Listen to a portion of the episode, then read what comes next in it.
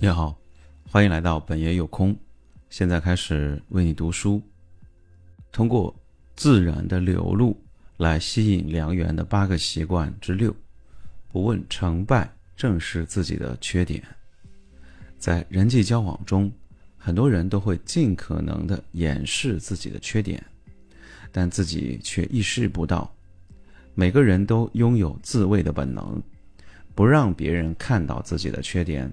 也属于一种自卫，但这样做真的能够保护自己吗？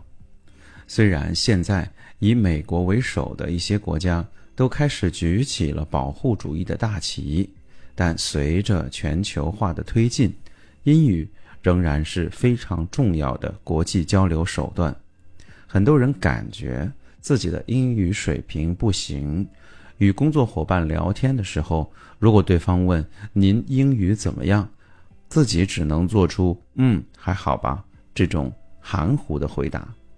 这样的回答虽然没有将做不到的事情吹嘘到能成做到，但是也属于隐藏自己的弱点，因为你的回答比较含糊，具体什么意思只能由对方自己去理解，会被对方认为这个人英语相当好也说不定。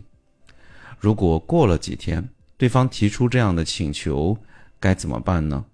最近有一名美国的采购商要来访问，我想会对您的工作起到帮助，想要介绍给您。要是答应这个请求，就会暴露自己英语不好的弱点；而拒绝，则会让大好的机会白白溜走。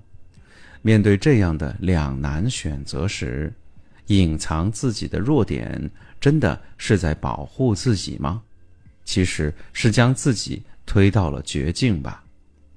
在私人交往中也会出现这样的情况，不管是地区组织还是兴趣小组，都会有成员们一起外出吃饭的活动。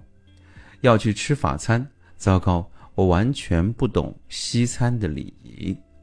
这个时候，为了不让他人看到自己的弱点，有的人会推辞说还有别的事不能参加聚餐。这种行为不仅会将自己排除在融洽关系的圈子之外，也可能因为选择逃避而感到难为情。无论怎么说，这都是有百害而无一利的。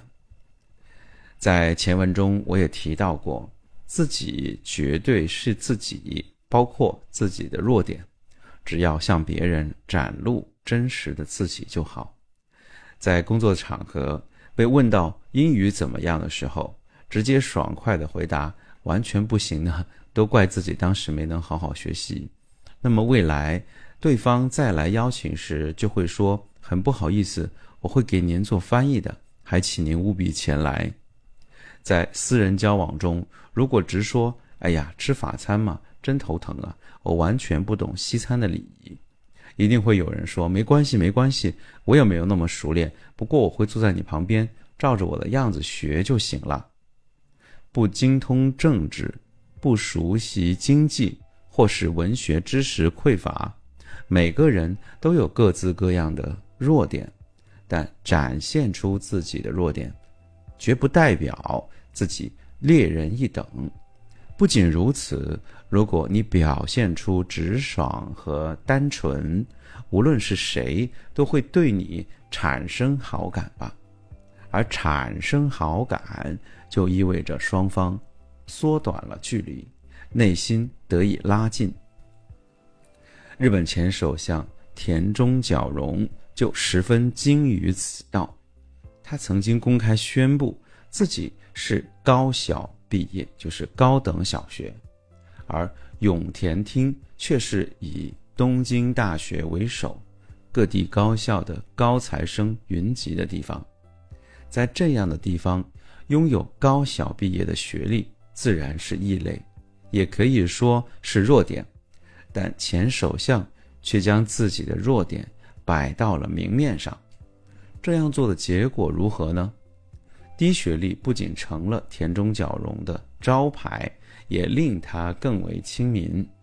他被媒体冠以“金泰阁”的头衔，许多国民都为他拍手叫好。其实这其中还有隐情。田中角荣实际是最终学历以中央工业学校毕业，相当于现在的高等专门学校的水平。他不仅没有谎报学历，甚至还故意把学历说低，这就是通过展现自己的弱点，从而让他人对自己建立好感的典型例子。从他作为自民党最大的派阀的领袖这一点能看出。田中首相有着卓越的把控人心的能力，或许正因为他敢于展现自己的弱点吧。通过展现自己的弱点，可以拉近彼此内心的距离。